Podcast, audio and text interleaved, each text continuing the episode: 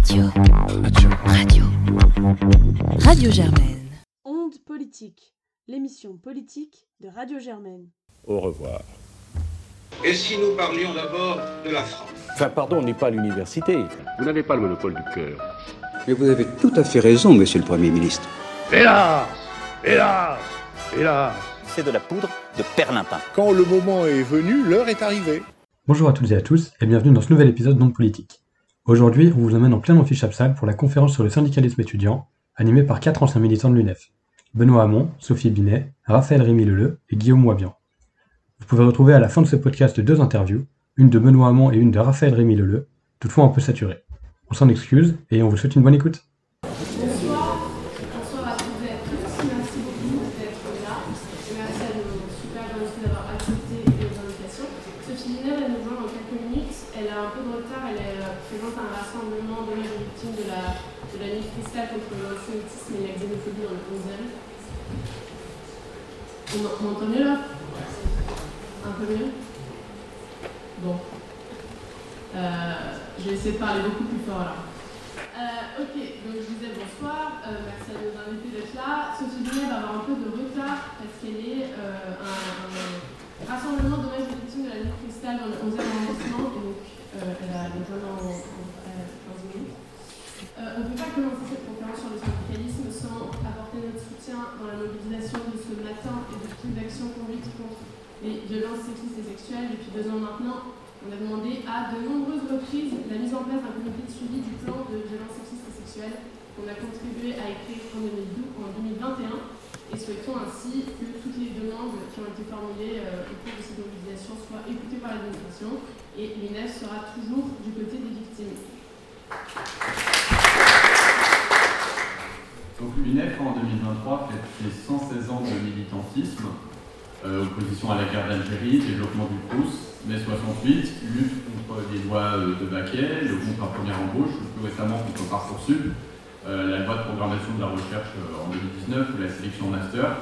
L'UNEF a, eu au cours de sa longue histoire, enfin elle a su obtenir de nombreuses victoires grâce à la mobilisation de ses militants et de ses militants.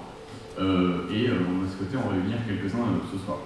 L'enseignement supérieur il est aujourd'hui à un point de bascule. Euh, il est critiqué de toutes parts et euh, le président de la République, euh, en septembre, parlait notamment d'un grand gâchis collectif et les étudiants sont de plus en plus précaires. Le nombre de jeunes dans les distributions alimentaires s'est considérablement multiplié depuis la crise de la Covid et y compris à Sciences Po. Ils sont aujourd'hui directement exposés à l'inflation, tant dans la hausse du coût de la vie que celui des études, et le coût de la rentrée universitaire, comme on le soulignait en début d'année, a augmenté et il coûte 600 euros de plus cette année de faire ces études en moyenne par étudiant, euh, mais également des difficultés pour trouver un emploi euh, à l'issue de leurs études. La crise du logement est elle aussi de plus en plus forte. seulement 7% des étudiantes et étudiants bénéficient d'un logement au Crous. Pour ceux-ci ne sont pas réquisitionnés pour les Jeux Olympiques. Et l'UNEF n'est pas la seule à tirer l'alarme, la sonnette d'alarme en réalité. En septembre, dans le monde, 14 présidentes et présidents d'université appelaient à la mise en place d'une allocation d'autonomie pour les étudiantes et les étudiants. Les moyens pour l'université sont en baisse, le nombre d'étudiants augmente et les crédits que donne l'État décroît aussi.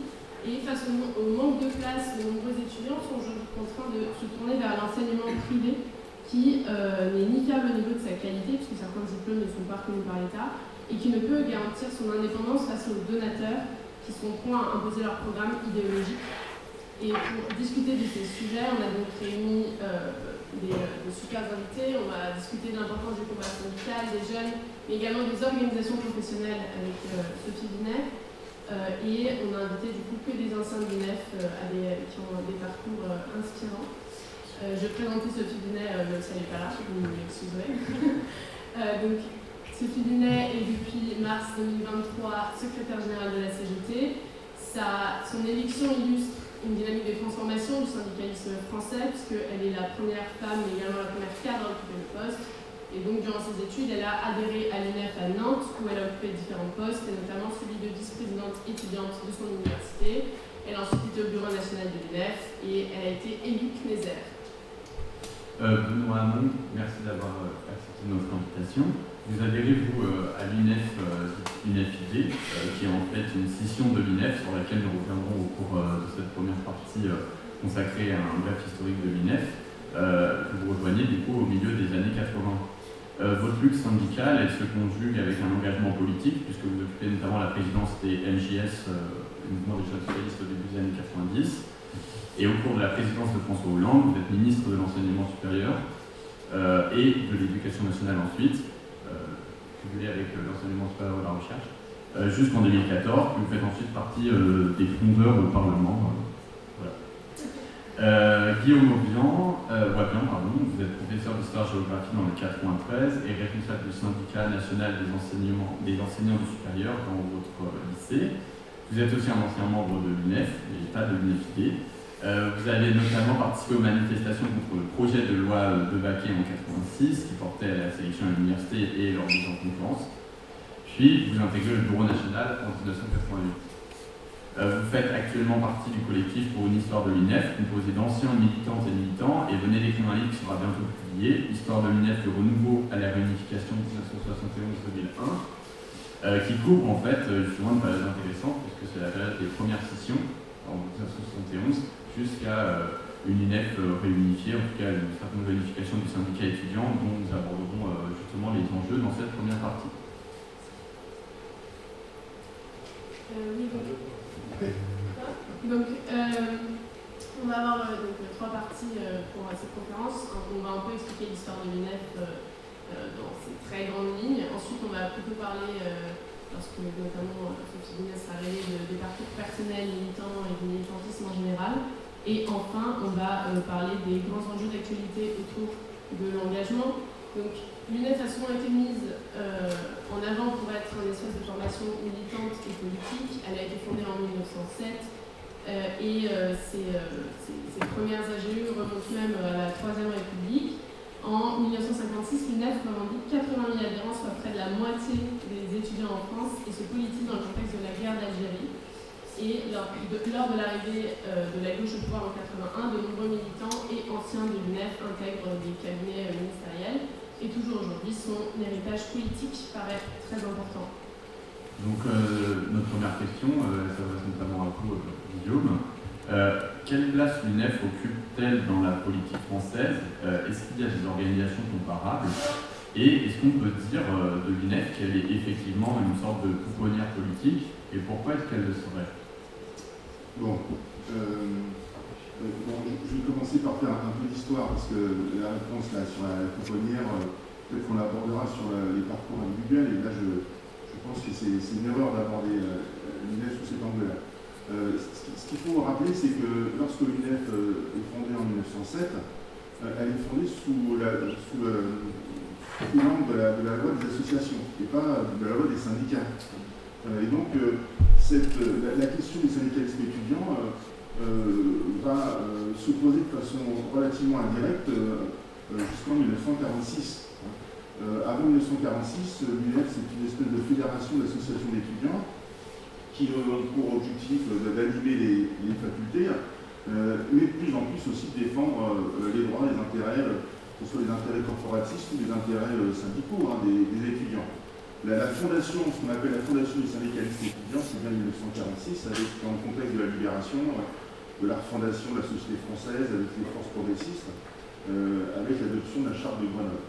Et là, effectivement, on, a quelque chose qui change parce que euh, euh, il y a une volonté des cadres de l'UNEF qui, oriente l'UNEF dans, une, orientation syndicale, de participer aussi à la fondation de la France. Et donc là, il y a, quand même début de réflexion sur la participation des étudiants à la refonte de la société française. Euh, qui va d'ailleurs euh, vite s'arrêter, puisque euh, la, les syndicalistes qui sont issus de la résistance, etc., vont, assez rapidement perdre le pouvoir, et donc l'UNEF va, s'éloigner finalement de, cette volonté de transformation de la société française. ça reviendra un plus tard, effectivement, dans le contexte de, la guerre d'Algérie. Mais ce que je voulais dire, c'est que l'UNEF, ce n'est pas des militants politiques, ce n'est pas une relation politique c'est une relation syndicale, euh, et la culture de cette organisation n'est pas la même qu'une relation politique. Et donc, euh, euh, il y a beau avoir des militants politiques dans cette organisation, dans cette organisation, il n'empêche qu'il y a une vraie autonomie hein, de, de, de, syndicat, de cette organisation par rapport, par rapport aux organisations politiques. Donc voilà, si, si, si, tu veux, je, je, je voudrais quand même éviter qu'on commence tout de suite d'emblée à parler des ministres, même si on en a avec nous aujourd'hui, c'est un ministre, c'est très bien, mais mais ce n'est pas, pas ça d'abord l'objectif de l'INEF, c'est pas de créer des carrières. Tout à fait. Et, Et je pense qu'aucun militant de l'INEF, euh, ou très peu en tout cas, il y en a peut-être eu, mais avait en tête lorsqu'il militait à l'INEF d'avoir ces perspectives euh, de carrière, euh, notamment politique. Et, du coup, quand on discutait avec vous pour on, a compris qu'en fait les recherches sur les mouvements étudiants récents après mai 68 en fait, elles étaient peu nombreuses. Euh, pourquoi est-ce que ces recherches-là, elles sont quelque peu découragées? Alors, je parle plus dans le, micro, excusez-moi. Euh, oui, non, euh, euh, au niveau des études universitaires, euh, euh, évidemment que mai 68 a suscité énormément d'intérêt. Et dans les années 70 et 80, il y a eu énormément d'études sur le monde étudiant, monsieur. Le but étant évidemment de comprendre ce qui s'était passé et donc euh, l'UNEF, qui a été un acteur important de 1968, euh, évidemment a fait l'objet d'études très nombreuses. Hein, très nombreuses. Euh, c'est par la suite qu'effectivement les universitaires se sont euh, désintéressés euh, des organisations étudiantes syndicales. Hein, c'est ça qui est intéressant, c'est que il y a eu énormément d'études universitaires sur les organisations politiques, que ce soit les jeunesses communistes, les jeunesses socialistes, le PSU, les SU, etc. Bon, ça, ça, il y en a eu à foison, tant mieux. Hein. Mais, il y a eu un peu de la part de la recherche universitaire un, dénigrement vis-à-vis -vis du syndicalisme étudiant, considéré comme en quelque sorte un peu comme juvénile, quoi, et non pas très sérieux. Euh, je pense que c'est une erreur scientifique hein, d'avoir euh, tardé à l'étudier, euh, mais c'est le cas. Hein, ça, ça, a changé en gros depuis 20-25 ans, où là il commence à y avoir des études, euh, des, des, recherches, que ce soit en master ou en thèse même, euh, sur, sur le syndicalisme étudiant. Et, euh, et euh, vous, Benoît quelle, est, quelle est un peu votre vision de, de l'UNEF en tant, en tant qu'organisation? Bonsoir. D'abord, je voudrais aller dans, dans, dans le sens de, de, de, Guillaume. Il y a une facilité qui, était celle des, journalistes qui parlaient effectivement de, de comme une pouponnière, comme si euh, s'agissait d'une crèche qui préparait à l'engagement politique. L'engagement politique était considéré comme engagement plus La réalité, c'est que euh, le niveau euh, des militants et des cadres du syndicalisme étudiant, si on prenait une génération, était bien supérieur, l'époque où on militait, euh, était bien supérieur dans les organisations syndicales qu'il ne l'était dans les organisations politiques de jeunesse. Et il y a évidemment, un intérêt d'un certain nombre de partis politiques pour une organisation syndicale qui était capable de faire émerger des cadres syndicaux, donc qui étaient habitués, d'une part, euh, à construire des stratégies qui étaient des stratégies euh, autour d'un rapport de force, qui se présentaient à des élections, qui faisaient face à de l'adversité des élections, qui étaient euh, capables également de, de, d'animer des débats de manière autonome au sein de leur organisation, ce qui n'était pas du tout le cas. Les organisations de jeunesse politique étaient euh, dans la plupart des cas placées sous la tutelle de partis politiques euh, auxquels euh, elles étaient rattachées. Et, la vérité, comment le dire, que l'UNEF a été un lieu à l'intérieur duquel, si ont émergé des cadres politiques, ils ont émergé par les combats syndicaux, par euh, syndicale, par le fait d'être capable de manière autonome de construire des stratégies, des revendications, des programmes, avec un théâtre de jeu qui était l'université, qui avait parcours là, avec des questions qui dépassaient le seul périmètre de l'université, mais c'est cette autonomie de décision, c'est cette capacité à organiser de manière autonome le débat démocratique à l'intérieur des organisations, entre organisations et dans l'université, qui a aussi forgé ce qu'était la qualité euh, des cadres du syndicalisme étudiant. Et, euh, et même si, alors je nuance immédiatement mon propos, même si à l'intérieur de l'UNEF, ID et de l'UNFSE, ou au niveau, des UNEF, quoi, et puis ensuite des UNEF réunifiés. Et il y avait évidemment euh, des partis politiques de tout le spectre de la gauche qui avaient des correspondants, qui animaient des tendances à l'intérieur de, ces syndicats, qui formaient ces cadres aussi, ces militants syndicaux, donc il y avait de la politique, mais les débats qui, qui avaient lieu à l'intérieur de l'UNEF étaient des débats qui étaient menés de manière autonome par les, différents acteurs du débat à l'époque et, et, et, et, se faisaient autour de la question syndicale prioritaire. Je peux rebondir sur ce que vous demandez Justement, c'est ce que j'allais vous demander. Euh, sortez euh, entre, enfin, votre prochain ouvrage, 71-2001, justement cette période de la décision en fait, à l'UNEF, voilà, et voilà. divisée en mouvements euh, l'UNEF et l'UNEFIT notamment. Et est-ce que cette partie-là, justement, elle a, elle a, fait émerger plus de politique dans l'UNEF ou pas et, et, quels sont les points de désaccord en fait je, je, pense que ça, c'est une question passionnante. En 1971, donc, vous savez, l'UNEF éclate, hein, il y a deux UNEF qui naissent. Euh, l'UNEF, on a fait l'UNEF Dijon, hein, tout d'abord, celle qui, était, qui a été fondée par les étudiants languertistes, donc des trotskistes, hein, languertistes. Et puis l'autre, on aura fait l'UNEF euh, euh, Paris, l'UNEF Rue du Caire, qui était globalement dirigée par des étudiants communistes. Mais l'intérêt, c'est que ce qu'il faut comprendre, c'est que la crise de l'UNEF après 68, elle est liée à l'hyper-politisation du syndicat.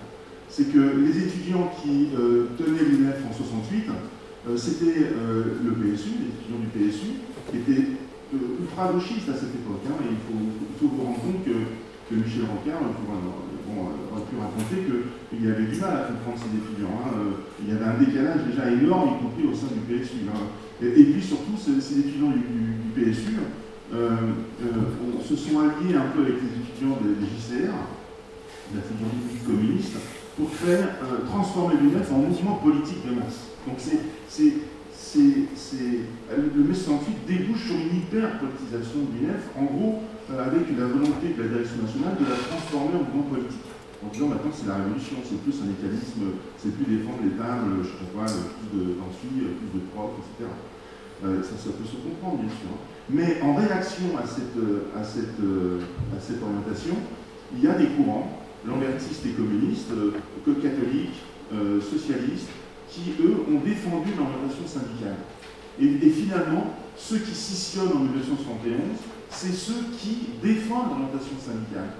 Euh, alors certes, euh, les lambertistes étant anti-staliniens forcenés, hein, euh, et les communistes ne vont pas évidemment euh, s'associer avec euh, ce, mouvement d'extrême gauche, ça débouche sur deux UNEF. Mais il faut bien comprendre que l'UNEF qui naît en 60, les deux UNEF qui naissent en 1971, elles sont effectivement menées par des dirigeants politiques, mais sur une base syndicale. Et du coup, vous, euh, Benoît Hamon, enfin, c'est quoi votre vision un peu euh, à ce moment-là, justement, il y a cette, cette scission, parce que vous étiez au sein de l'identité. Enfin, comment ça se retrouve c'est pas là. Non, bon, c'est Ça. non, mais, moi, attendez, parce que chacun son histoire avec l'UNEF. Moi, j'étais militant à l'UNEF, il est en militant. Si, j'y ai passé du temps, on a passé beaucoup de temps. Mais euh, nous, notre euh, objectif, c'était, euh, parce que c'était une sorte de totem, euh, de Graal qu'on poursuivait, c'était la réunification. Et dès que ça a scissionné, euh, s'est posé la question, euh, d'une manière ou d'une autre, de, de, la réunification. La réalité, c'est ce que moi je commençais par dire, c'est que la force de l'engagement dans l'UNEF, c'est qu'il nous faisait toucher la question sociale immédiatement. C'est qu'on sortait dans l'université, euh, on donnait, on objectivait la question sociale, on avait euh, des revendications, on allait euh, se battre de ces revendications face à d'autres syndicats quand même, il y avait des élections, et, en plus, euh, un certain nombre de grands mouvements sociaux nous ont permis bah, voilà, de donner une portée qui était une portée plus nationale à des combats qui étaient des combats syndicaux. moi j'ai eu la chance, toi aussi, de militer pendant les lois de Baquet. Je dis la chance parce que c'est quand même une, révélation pour, pour, un jeune militant de pouvoir euh, éclore finalement à l'engagement dans une période comme celle-là, même si elle se traduira par euh, un drame qui, nous a tous marqué à l'époque, c'était la, mort de Malik Séfine. Moi j'étais militant UNEF à Brest, c'était à Nanterre, et, et, et c'est vrai que euh, c'est l'époque où les syndicats étudiants, à l'intérieur desquels il y avait des militants politiques, mais les syndicats étudiants sont capables d'organiser la mobilisation de leur milieu, c'est-à-dire du monde étudiant, un peu partout en France, avec des zones de résistance qui sont un peu les mêmes, mais je ne sais pas, pas, mais, mais il y a cette, cette possibilité existe. Là où aujourd'hui on aurait le sentiment que, on a le sentiment que euh, c'est extrêmement difficile de faire démarrer des luttes, euh, des luttes qui soient partagées et qui se focalisent autour d'une revendication qui euh, touche aux conditions de vie des étudiants, aux conditions d'études des étudiants, etc. Et, à l'époque, cette possibilité existe. Et, c'est vrai qu'elle est, qu est, un aspect, en tout cas, de l'engagement qui nous fait toucher tout près la possibilité de construire des rapports de force sociaux et politiques capables de, changer de manière décisive l'ordre politique en, place. Parce qu'à l'époque, quand même, en 86, on, affronte une droite qui était une droite très dure quand même, et, on, a fait, on fait tomber. elle échoue. elle échoue, elle cède, et, deux ans plus tard, elle perd les élections. Euh, et il y a quand même une, capacité à cette époque-là de l'UNEF à organiser et structurer un mouvement qui, ne, procède pas que d'elle, mais qu'elle va copiloter, qui, euh, qui est un, qui, pour toutes les générations qui ont commencé l'engagement par là, euh, a été très fondateur, très fondateur et, continue encore à pour partie un certain nombre de une grille d'analyse aujourd'hui, même si le monde en 86 n'était pas, le même que celui que, lequel vous vivez aujourd'hui. Et, euh, et, justement, là, pour euh, revenir à des questions un peu plus, euh, un peu plus larges, on a parlé de, de, division au sein du, mouvement étudiant et il y a toujours des divisions au sein du mouvement étudiant. C'est pas, on n'est toujours pas complètement réunifié. Donc, quel, quel, était votre état d'esprit à l'époque vis-à-vis de toutes ces ramifications pour dans le personnel peut-être euh, Et euh, est-ce que, est que cet état d'esprit a, un peu changé aujourd'hui euh, par rapport à l'éclatement de toutes ces forces étudiantes? Non, mais lorsqu'on récolte des témoignages d'anciens militants de, de l'INEF, que ce soit l'INEF US, l'INEF ID ou l'INEF Renouveau Solidarité étudiante, euh, euh, on voit qu'il y a un attachement, une culture d'organisation très forte. Ces organisations de, jeunes, euh, même s'il y a un turnover très, très rapide des, des, militants et des cadres, elles débouchent sur une culture d'organisation très forte. Il y a un attachement très fort à l'organisation. Alors, deux points ça crée aussi du sectarisme, hein, évidemment, vis-à-vis de l'autre organisation, il, y a, évidemment des tensions, mais ça crée aussi une réelle autonomie, ça, je pense qu'il faut le dire ici euh, de façon un peu plus de force hein, à l'IEP, mais vis-à-vis aussi d'une relation politique. C'est que ces syndicalistes, même politisés, même encartés, euh, ils, militent d'abord et avant tout pour leur organisation. Ce sont des jeunes de 18, 20 ans, 25 ans euh, qui sont à la tête de d'une organisation nationale et, ils acceptent très mal les, injonctions, les ordres venus de l'organisation politique. Donc évidemment que euh, entre organisations étudiantes, euh, il n'y a pas que les deux UNEF, hein, il y en a, d'autres. Hein. Les tensions sont, relativement fortes, hein, peuvent être même très très fortes. Les années 70, c'est des, rapports euh, qui sont extrêmement violents même. je vous rappelle quand même qu'il y, a, des maoïstes, il y a, les lambertistes aussi sont, développent aussi une, culture physique, même un virilisme, une, une culture en sociologie là, qui à Lyon qui, qui, a étudié la culture de l'organisation de, de, de et du FID, c'est vraiment passionnant, mais, évidemment qu'il y, a aussi un, ouvriérisme euh, au sein de ces organisations étudiantes, hein, qui évidemment développe aussi des relations parfois très, très, très conflictuelles. Ça s'est calmé dans les années 80 quand même, le, hein, euh, ces, rapports violents, mais, ils ont existé. Hein. Ils ont existé. Et donc, voilà, la, scission, euh, la, la réunification d'ailleurs, elle s'est faite dans la, dans la douleur. Ça a été extrêmement compliqué. Euh, euh, globalement, quand même, l'UNEF euh, auquel j'ai appartenu a eu d'énormes difficultés à convaincre ses propres troupes hein, de, de, se unifier avec l'ennemi, entre hein, été, c'était une crise très, très, importante. Donc, c'est facile de scissionner. je, je, je préfère référence à l'actualité. Euh, en, revanche, euh, les, rapprochements entre organisations sont extrêmement compliqués. Parce que c'est des cultures d'organisation qu'il qui, faut euh, fusionner, et ça, c'est dur. Même si, excusez-moi, je suis un peu long, même si quand même il est intéressant de constater que la mémoire euh, de, organisationnelle est très pauvre dans l'organisation étudiante. Euh, les étudiants, les militants ne connaissent pas euh, l'histoire de, l'organisation précédente, ou très peu, de façon très sommaire, et souvent, souvent euh, ne suivent pas, une fois qu'ils ont quitté l'organisation, ne suivent pas ce qui se passe dans leur ancienne organisation étudiante. Et vous, Benoît Hamon, du coup, vous occupez des, des responsabilités politiques ensuite, notamment en tant que ministre. Quelles ont été vos relations en fait, avec l'UNEF une fois que vous étiez un peu de l'autre côté? Est-ce qu'il a ça a changé ou, même aussi C'est eux qui étaient emmerdés, plus que moi, euh, à l'époque. Mais euh, non, mais, c'est pas le, pour moi le, point le plus important. Ce que je veux dire, c'est que euh, et moi, ce qui m'intéresse, c'est pour ça que j'ai dit oui à, à votre invitation, c'est j'aimerais bien discuter, avoir l'échange avec vous, c'est que Auparavant, l'organisation syndicale, elle était un des moyens par lesquels on, pouvait euh, acquérir une conscience politique et une formation.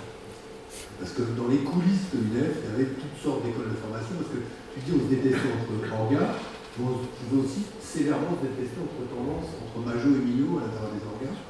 Et euh, au sein de l'UNEF, il y avait l'idée, euh, il y avait quand même des combats entre Majo et Mignot qui pouvaient être euh, très brutaux, très euh, violents, euh, violents psychologiquement, parfois violents physiquement, avec des, congrès de Minefide ou, ou certaines AGE, ou certaines universités, par les castes des comités d'action syndicale, il y avait quand même des conditions pour organiser les votes et, avec des résultats qui n'étaient pas de, la démocratie la plus euh, exemplaire, transparente, j'en parle même pas, euh, avec des, bureaux de des votes, qui soirées ou des nuits à recoller les votes, qui étaient assez Néanmoins, et, ce, que, je veux simplement dire, c'est que euh, euh, à l'époque, l'UNEFIDE était le moyen, ou les, les UNEF, par lesquels on allait acquérir une conscience euh, syndicale, on avait une conscience sociale, mais aussi une formation, une conscience politique sur des questions qui dépassaient largement euh, le cadre qui était celui de, l'université. Et, mon intérêt, moi, pour la discussion avec vous ce soir, c'est que quand je regarde le moment dans lequel nous sommes, et que tu as décrit euh, tout à l'heure, euh, vous avez décrit tous les deux, on a le sentiment d'une incroyable paupérisation à la fois euh, de, de l'université, donc des conditions d'études, de paupérisation des étudiants, et donc de difficultés de plus en plus grandes à pouvoir être autonomes, voire obligé de jongler avec différentes activités pour pouvoir poursuivre ses études, et le sentiment euh, que euh, les causes ou les cadres par lesquels la jeunesse aujourd'hui euh, acquiert une conscience politique sont plus le syndicalisme étudiant. On perçoit qu'il y a des formes nuageuses, on va dire, au sens où on n'arrive pas à les saisir forcément de là où on est, par lesquelles on, se, acquiert une conscience politique, la question, le féminisme, l'antiracisme, la question écolo et, climatique, euh, on perçoit des formes d'organisation, mais plus évidemment, c'est pour ça que c'est parfois déroutant pour des gens de, de, de, ma génération, je ne te mets pas dedans, parce que je sais pas si dérouté ou. Moi, moi, des fois, je suis un peu dérouté, mais ce qui, du coup, moi, m'intéresse dans le dialogue avec vous ce soir, c'est d'essayer de comprendre euh, comment vous, vous, résolvez euh, ce que nous on perçoit parfois comme des contradictions. J'y ajoute que pour, travailler sur les questions de migration, bon, je vais le dire comme ça, mais le pays est mûr pour le fascisme, me semble-t-il, et, et, et, le délai pour s'éviter la catastrophe ne cesse de, de, se réduire, et, et, là aussi, euh, on aurait besoin de, de, dans notre histoire, notre tradition, nos références étaient dans les organisations pour mener la lutte antifasciste. Et, et l'UNEF, les syndicats jouent un rôle euh, extrêmement important. Et donc, voilà, je, je pose des points d'interrogation pour ce qui me concerne. J'ai parfois des bouts de réponse, mais ça m'intéresse euh, ce soir.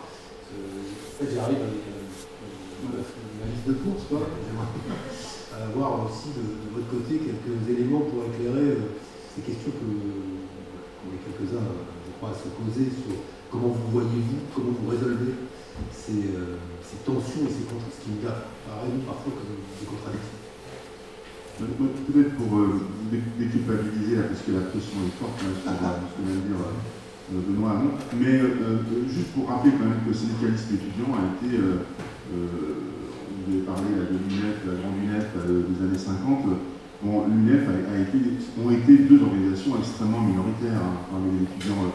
Nous, nous, nous, on a réussi à, à, trouver les effectifs hein, de l'UNEF Renouveau euh, qui dominait les années 70, hein, qui elle était beaucoup plus puissante que l'UNFUS, ensuite elle a décliné, c'est l'UNFUD qui est passé devant, mais, mais à la période où l'UNEF Renouveau était forte, euh, le maximum d'adhérents c'est 13 000. Hein? Donc il ne faut, pas non plus imaginer que la masse des étudiants se ruait à, il, y a, il y a 30 ans ou 40 ans dans les relations syndicales. Ça a toujours été compliqué. Hein, parce que le syndicalisme étudiant, c'est une question d'engagement.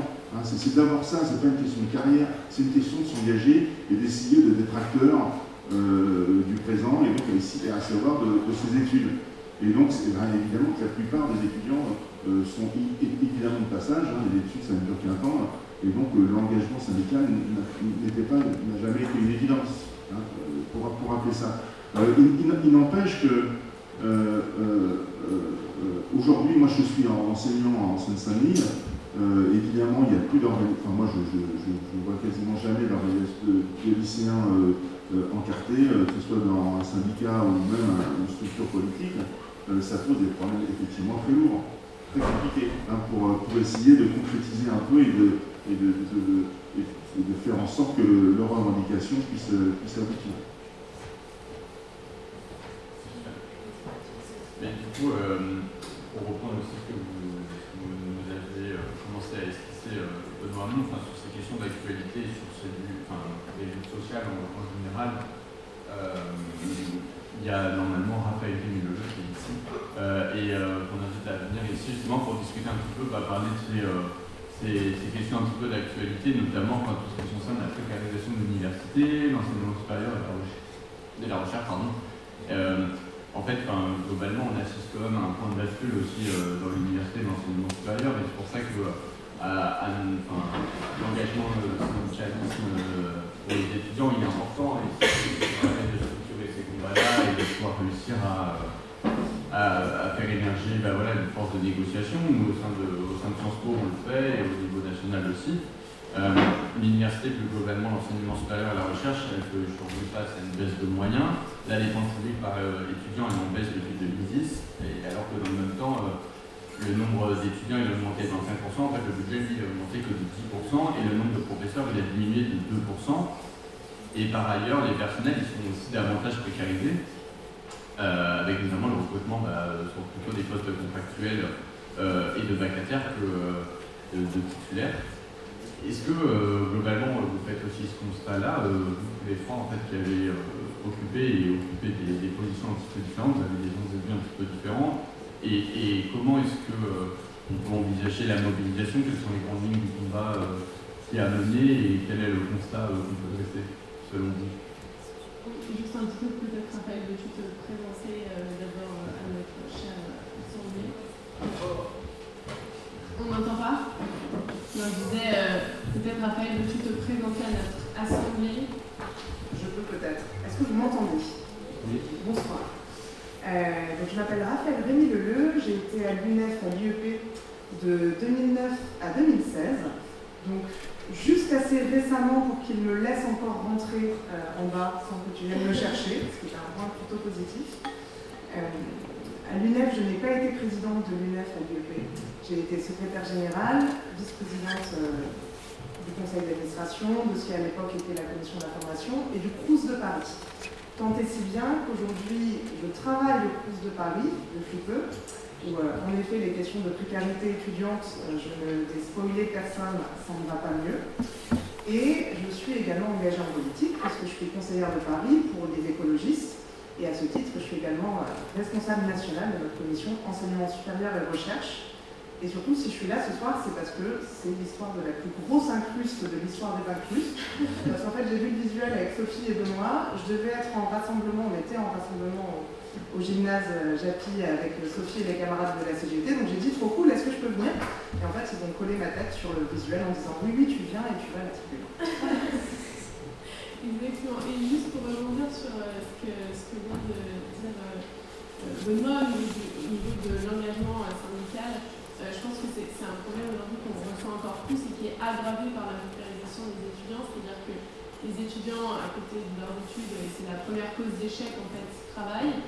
Et du coup, forcément, ça laisse très peu de place à une possibilité d'engagement étudiant qui, euh, on va pas, on va pas se mentir, euh, voilà, est, assez prenante et surtout on est assez, on est assez investi bien une fois qu'on est lancé, on est un peu, euh, peut plus trop s'arrêter quoi. Et, après on vient peu des réunions d'anciens et tout ça. Et je pense qu'on va être pareil avec tout temps plus tard.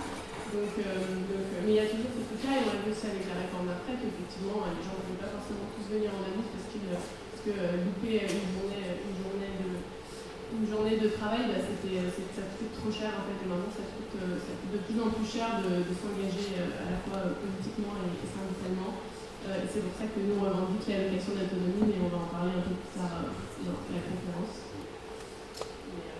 Et du coup, donc, pour rebondir sur cette question de précarisation euh, de l'université de l'enseignement supérieur, la recherche, surtout quelle est votre vision, quel est votre constat, notamment euh, Benoît Hamon, en Écoute, euh, bon, la première chose que je dois dire, c'est que même si je vais euh, basculer sur euh, les que tu vas voir plus tard, euh, moi je me réjouis de la position du président de l'université sur la, je ne sais pas comment ils l'ont appelé, l'allocation d'autonomie ou l'allocation d'études. Bon, D'abord, l'allocation d'études, on avait on, était, on y était favorable. Donc rien n'a changé.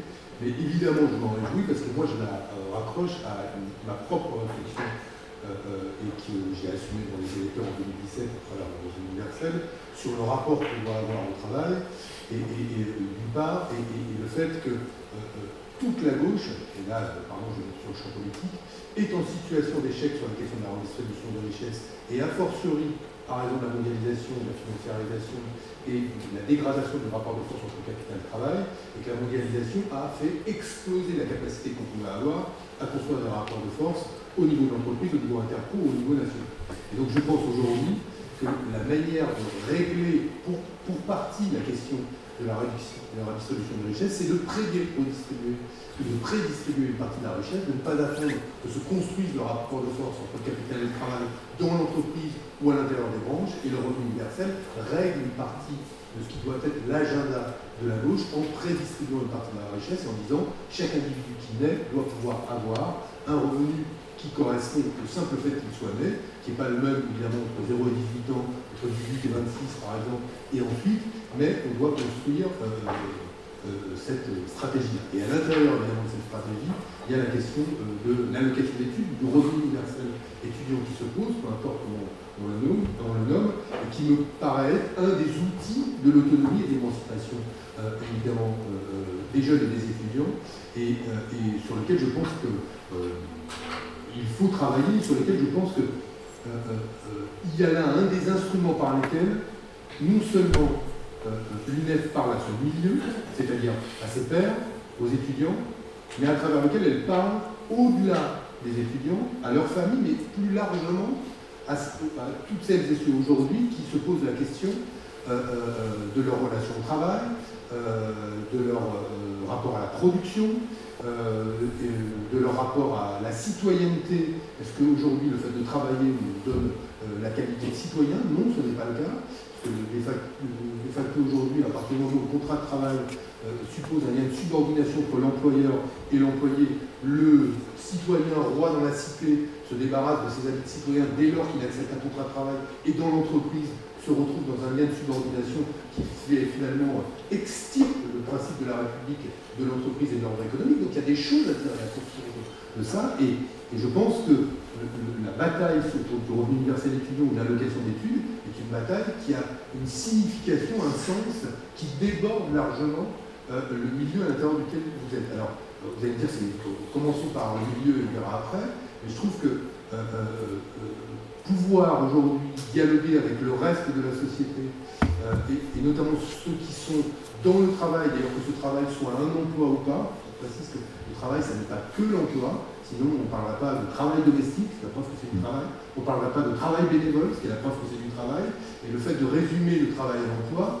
est un biais dont il faut qu'on se débarrasse.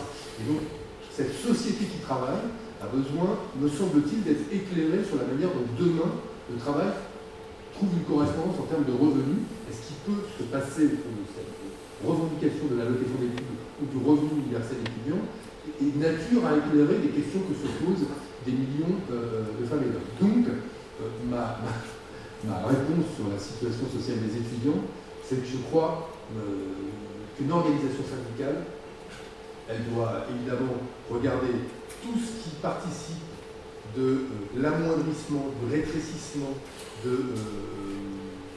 de, de l'oppression des individus à l'intérieur de leur milieu. Il n'y a pas que la question sociale, en tout cas la question du niveau de vie, qui participe à un moment euh, euh, de forme d'oppression, de forme de domination dans euh, mais cette question est une question centrale par laquelle on peut aussi construire des passerelles et des ponts, et, avec d'autres, et, je pense qu'il faut mener ce combat-là pleinement et entièrement, et voilà, c'est comme ça, en tout cas, par ça que je commencerai, si, si j'avais 18 piges. Mais... Et c'est aussi une question que nous on a pu aborder dans nos mobilisations, et notamment dans les grandes assemblées générales qu'on a tenues à Sciences dans le cadre de la mobilisation l'allongement du départ à la retraite, de dire qu'il bah, y avait du travail, mais il y avait aussi du temps pour la vie personnelle, et qu'aujourd'hui, euh, euh, quand on est étudiant, on a une charge importante, et on voit qu'on va travailler plus longtemps, et c'est ça que ça permet euh, l'allocation d'autonomie universelle. Nous, on a appris que, et c'est un peu une avant-première qu'on a appris, mais que du coup, cette allocation d'autonomie universelle, elle a été au Sénat à partir du 13 décembre, dans le cadre de la niche des écologistes. ils ont proposé un projet euh, du coup, là, on vous l'annonce euh, parce qu'on nous vient d'apprendre. Mais euh, en faisant ces recherches-là, notamment au, Danemark, en fait, au Danemark, ils versent déjà une, allocation. depuis 1988, c'est une bourse de 860 euros par mois pour tous les étudiants et tous les étudiantes. comment est-ce que vous, pensez quelle modalité ça doit prendre Comment est-ce qu'on peut, on peut penser ça est-ce qu'il faut la conditionner aussi en fonction du revenu ou pas du tout? Voilà. Tu revenu qui? Bah oui, c'est ça la question justement. Et au Danemark, justement, ils ne pas avec ce revenu. Oui, bien sûr. Ça me rappelle, ça me rappelle les, les années qu'on va à l'université, mais pour le coup, est-ce qu'on conditionne? L'allocation d'études au revenu des parents La réponse qui était celle de l'université à l'époque, c'était non. Et c'était non pour une raison simple, c'est qu'on considérait qu'elle devait être financée par de la demi-part fiscale euh, pour les parents, l'autonomie de l'étudiant, euh, même l'étudiant issu d'un milieu bourgeois, elle, elle, était garantie par euh, l'allocation d'études, financée par cette perte de la demi-part fiscale par, et, et c'était le, le, mécanisme qu'on avait imaginé. Et, moi, je, je, reste attaché à cette idée, évidemment, de l'autonomie de la personne et, qu'on ne décide pas de son sort ou des instruments qu'on lui donne pour devenir autonome en fonction de l'héritage qui est le sien, du capital social, du capital économique de sa famille. Et on pariait sur l'émancipation des individus grâce à cette euh, allocation d'études, qui était un moyen aussi de, fabriquer euh, euh, une conscience de groupe, pour pas dire de classe. Et, donc je, crois, moi, moi je suis attaché au principe, dès lors que c'est un revenu universel, qu'il ne soit pas conditionné euh, à, euh, à, au niveau de vie, à fortiori encore moins celui des parents. Euh, voilà. Oui, simplement pour revenir sur cette idée d'autonomie. je suis une héritière de l'UNEF-ID, même si à mon époque, ça y est, je peux dire à mon époque, l'UNEF était pleinement, pleinement unie, euh, mais en plus, après ça, j'ai eu un parcours de militant communiste que je continue aujourd'hui. Et en fait, le principe d'individualisation de la protection sociale et de l'impôt est fondamental pour penser l'autonomie. Je vous donne un autre exemple qui a fait l'actualité pendant un an, un an et demi. Euh, la possibilité d'avoir une allocation adulte handicapé réellement individualisée et autonome. Parce que sinon, vous dépendez toujours du revenu de quelqu'un d'autre, et souvent quelqu'un d'un homme. Et soit avant vous dépendez du revenu de vos parents, ensuite vous dépendez du revenu de votre conjoint, et c'est une notion assez insupportable euh, d'une mise à l'écart, qu'importe qu'on coche toutes les cases. C'est quelque chose qui arrive très régulièrement à la jeunesse, ça arrive également à la jeunesse non étudiante. Autre exemple, celui du RSA. Pourquoi en France on a une discrimination à l'âge qui fait qu'en en deçà d'un certain âge, on n'a pas le droit à certaines prestations sociales? Et je pense que ce mécanisme-là, il est véritablement important de le casser parce qu'en fait, il est simplement démocratique. On ne doit pas accepter qu'une partie de la population n'ait pas le droit à certains droits en raison de son sexe ou de son âge. Ça me paraît assez basique à rappeler. Et ensuite, il y a la question aussi du montant de l'allocation d'études, d'autonomie. On peut faire des débats de congrès devant vous pendant des heures, on l'a déjà fait, mais c'est pas passionnant. Par contre, il y a un argument qui me frappe toujours, moi. Est-ce que vous connaissez, messieurs, dames, le montant euh, du euh, seuil de pauvreté en France. Grosso modo. À 60% ou 50% À 60%, allez, pour les experts. Comment Ouais, 1168, 1000. On est dans ces eaux-là. Quel est le montant Donc par mois pour une personne, c'est 1168 en 2020. Ok? Quel est le montant de la bourse maximale sur critères sociaux qu'on peut recevoir aujourd'hui en étant étudiant étudiante en France? Ah ouais, on est à l'IEP, il n'y a pas beaucoup de boursiers et boursières échancés, c'est pas grave. Bah si, non, je, je comprends, j'y étais aussi, c'est un petit choc social et culturel. Ah non, non, mais c'est à côté parce qu'en gros, le gouvernement, le ministère va nous dire c'est 550 euros par mois. Sauf que déjà, c'est sur 10 mois. Donc, je ne sais pas comment vous faites pour manger en juillet et en août, mais c'est du coup 460 euros. Ben, il manque 600 balles, les gars, en fait. On ne peut pas, on ne devrait pas pouvoir théoriser qu'on donne une allocation aux gens pour leur permettre de vivre et d'étudier dans bonnes conditions, alors que cette allocation est d'un montant de moitié inférieur au, seuil de pauvreté. Enfin, c'est absolument indigne.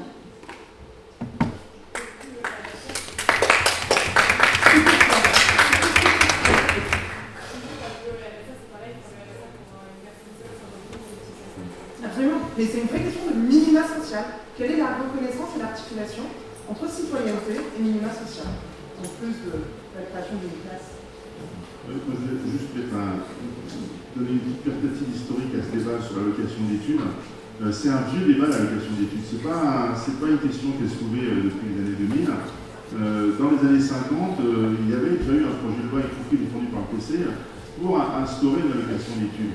Euh, ce, débat a été abandonné ensuite au profit de la question des bourses. Hein, hein, mais c'est ça, la question de savoir est-ce qu'on donne, est donne, autant à, des fils de bourgeois euh, qu'aux fils euh, d'ouvriers? Bon, cette question, elle, est, réapparue avec force après 68, et moi, l'UNEF auquel j'ai appartenu, l'UNEF Renouveau puis les étudiantes, euh, elle était euh, basée sur euh, la question des bourses, sur le renforcement des bourses, même si l'expression location d'études a été longtemps dans les années 10 continuée à être véhiculée au sein de cette UNEF. ce qui est intéressant, c'est que dans les années 2000, le Parti communiste est revenu aussi cette question de location d'études et l'a soutenu. Hein, je crois que c'est à l'époque que Maurice fait, cette question est revenue, revenue sur c'est un vieux débat qui n'est pas tranché parce que je, si je me, si je me trompe pas, il y a une organisation maintenant, une autre organisation que la vôtre, euh, la FAGE, qui se dit maintenant syndicat, qui lui ne défend pas la question d'études, mais défend euh, la question des bourses. Le débat n'est pas fini, quoi. Hein, la, question n'est pas tranchée, elle n'est pas si évidente que ça. Euh, oui, concernant la question d'autonomie, aussi l'enjeu simplement la, liberté euh, d'étudier ce qu'on veut, parce que maintenant, avec aussi la, la, popularisation des, étudiants, mais aussi des, départements euh, dans, les facs, euh, il y a la question de, voilà, quand, on n'a pas beaucoup de sous, on veut un, un, diplôme qui est, rentable, surtout si on, va devoir prendre des prêts étudiants, etc. Et, et par exemple, étudier quelque chose qui, va avoir plus de, de, de sources, enfin, des ressources financières derrière, etc. Alors qu'avec la question de la famille, on, défend vraiment l'idée de s'émanciper de sa famille à ce niveau-là. Juste un mot parce qu'on parle de l'aspect question sociale, il y a l'aspect question en effet liberté universitaire des étudiants et des étudiantes. Et en fait, même s'il y a encore une croissance en termes de nombre d'étudiants et d'étudiantes, qui me semble boom au début des années 2000, alors voilà, le nombre d'étudiants et d'étudiantes encore. Par contre, la démocratisation baisse. Le niveau social euh, des étudiants qui continuent leurs études, la ségrégation sociale se renforce, que ce soit dans certains masters, que ça, se voit beaucoup en doctorat, et ça se voit énormément, alors je sais que vous n'allez pas être directement concerné de la même manière, mais dans le programme Erasmus. Le programme Erasmus n'a pas vu euh, le montant euh, des bourses affectées pour t'aider à partir en, Erasmus, les montants n'ont pas été réévalués. Donc en fait, comme le prix de la vie augmente partout en Europe, ça fait qu'il y a de plus en plus de gens qui renoncent à avoir une expérience euh, universitaire à l'étranger parce que le programme Erasmus n'aide plus véritablement cette démocratisation-là. Et ça, en fait, il y, a, une vraie perte de discours là-dessus dans l'enseignement supérieur, que ce soit dans les grands établissements ou dans les universités, parce qu'il y a eu un truc qui s'est rapproché, c'est que maintenant l'université sélectionne aussi, et ça c'est une carte de liberté énorme. On accueille euh, Madame Binet.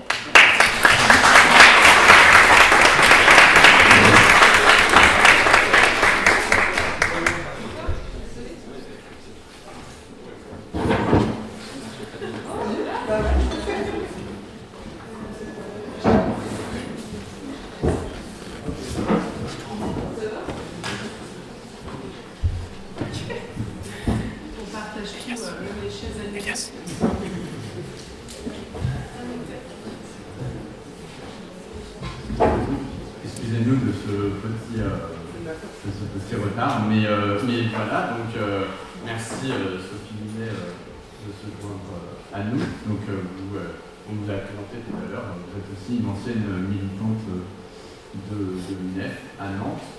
Euh, et donc, ça va nous permettre aussi d'aborder euh, cette partie euh, un peu plus personnelle qu'on voulait aborder aussi au cours de cet entretien. Puisqu'en fait, bah, l'engagement syndical et aussi ce qui nous dit plus tard aussi, je pense, l'engagement politique se traduit aussi par des moments un peu forts. Euh, vous, euh, Benoît Hamon, vous avez réalisé FIDE au cours, bah, du coup, vous l'avez rappelé tout à l'heure, au cours des mouvements contre la loi de Baquet entre 1986 et 1987, qui sont notamment marqués par, mal, euh, par la mort de, Malik Oussekine en, en, à cette occasion-là. Guillaume Aubian, Boisbian, pardon, à la même période. Et vous, Sophie Binet, c'est plutôt contre le contrat première embauche en 2006. Je vais adhérer beaucoup plus tôt. Hein. Oui, oui, mais ça a été un moment, enfin, j'ai l'impression, un moment un petit peu structurant euh, aussi, euh, peut-être, euh, dans votre engagement syndical. Est-ce que, ces moments, ils ont compté de votre engagement syndical et de votre engagement futur, notamment politique et puis syndical aussi pour vous Et qu'est-ce que vous retenez globalement de votre engagement syndical étudiant? Tout ça en minutes. ça, ça marche bien, on peut mettre. Euh, bah, bonsoir à tous et tous. Déjà désolée d'arriver comme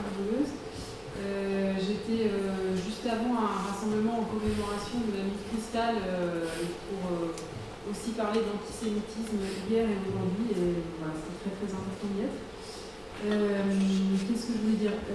Moi, je me suis syndiquée donc, en 1999 beaucoup bien à l'UNEF et avant j'avais commencé à militer quand j'étais au lycée.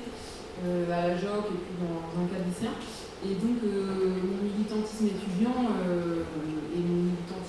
euh, j'étais auparavant au lycée à la JOC, ça a été hyper structurant pour moi aujourd'hui. D'abord parce que quand on milite dans le cadre des organisations de jeunesse, euh, ben, on apprend entre nous en fait. Et donc il n'y a pas de plus anciens qui viennent nous expliquer la vie, euh, c'est à nous de faire euh, nos propres expériences. Donc c'est un super moment d'apprentissage. Euh, ensuite, parce que euh, tu as fait référence à la mobilisation contre le CPE, on a eu d'autres avant, mais euh, euh, en fait, moi, ce qui a structuré mon parcours militant, c'est des luttes en fait. Et j'ai du mal à revenir un peu les dates personnelles ou autres, mais par contre, les, les, dates de lutte, là, je vois très bien ce qui se passait, où est-ce que j'étais, pourquoi, qu'est-ce que ça a changé et fait basculer. Et donc, évidemment, 2006, c'est une mobilisation très particulière, parce que j'étais à, à la direction du MEF. Et c'est une mobilisation que l'UNEF a déclenchée, je me souviens très précisément euh, du jour où euh, l'annonce a été faite et où, euh, dans l'heure qui a suivi, on a sorti une pétition et on est sur les campus euh, à, à, la diffuser. Euh, et je me souviens très précisément de toutes les étapes, toutes les décisions que nous avons eu à prendre. parce que les décisions stratégiques sur la conduite de cette lutte qui a duré quasiment 4 mois, on les prenait tous ensemble le vendredi, on se retrouvait, on vivait toutes nos difficultés parce que c'était extrêmement dur, très fatigant. bref, je ne vais pas rentrer dans la tête. Et avec à chaque fois des choses extrêmement complexes, parce que quand on est dans une lutte de cette violence-là, euh, ben jusqu'à la fin, on ne savait pas qu'on allait gagner en fait. Et, euh, du coup, euh, on, prenait toutes les décisions stratégiques ensemble. Et forcément, c'est un énorme apprentissage après, derrière, pour la conduite de lutte.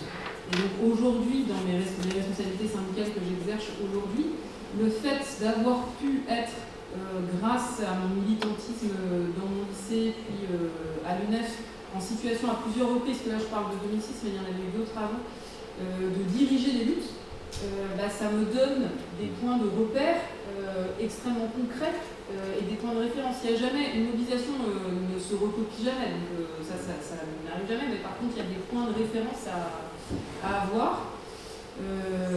voilà, je ne sais pas ce que vous voulez que je dise de plus. Non, mais c'est assez intéressant. Et vous, euh, Benoît Hamon, justement, est-ce que vous, notamment euh, les lois de Vaquet ont été aussi marquées par une, extrême violence aussi avec la mort de Malik euh, enfin, en fait, qui a, marqué la fin du projet de loi complet. Est-ce que vous aussi, en fait, ça, ça, traduit des moments forts dans, votre engagement ensuite? Bah, moi, j'ai peut-être pas du tout le même niveau de responsabilité en 86 que celui auquel a, fait Sophie. Euh, euh, moi, j'étais certes étudiant, euh, donc j'allais voter la grève pour mon, fille, je participais aux manifs et, je l'ai vécu comme un, étudiant parmi des milliers d'autres, des dizaines, des centaines de milliers. Donc, c'est la grande différence. La seule expérience qui peut se rapprocher de, celle qu'a pu connaître Sophie, qui était une expérience qui associé à la fois des mobilisations syndicales étudiantes et des mobilisations d'organisations de, jeunesse, euh, c'est du CIP quelques années euh, après, qui ont finalement euh, à, mi-chemin entre le CPE et, les lois de Vaquet, qui a été aussi une, mobilisation gagnante pour les organisations étudiantes, les organisations de, gauche, où là on a, on a effectivement pu participer à aux différentes étapes de la mobilisation. Ce qui est certain, c'est que, euh, euh, c'est ce que j'ai essayé de vous dire tout à l'heure, que euh, c'est l'immense vertu de ces mobilisations, c'était qu'elles permettaient à des jeunes engagés de prendre des décisions qui étaient des décisions stratégiques de des luttes, et qui, et c'est pour ça qu'elles nous laissent aussi un souvenir, un souvenir puissant, ont débouché sur des Or, depuis, nous manquons, et ce n'est pas simplement euh, le mouvement social euh, dans la jeunesse, mais le mouvement social en général, nous manquons de ces références, de ces moments qui ont pu être des moments euh, qui se terminent par une victoire, même si les dernières mobilisations, notamment sur le mouvement des retraites, qui n'ont pas eu le même parfum de fin, on aurait aimé qu'elles se terminent par un autre gouvernement sur le report de l'âge légal à 64 ans, ont quand même été des moments à la fois d'unité, de construction euh, dans, la durée, euh, qui euh, ont armé aussi et équipé pour les, batailles à venir générations de militants. Mais, mais, ce qui est certain, c'est que c'est presque irremplaçable cette capacité, quand on a 20 ans, à pouvoir participer à la construction d'une lutte, aux différentes étapes de cette lutte. Parce qu'évidemment, quand il y a une lutte, il y a un adversaire, et cet adversaire répond. Et quand il a les moyens de l'État, il y répond avec, euh, euh, sous différentes formes. Il y a aussi les médias, et c'est évidemment irremplaçable.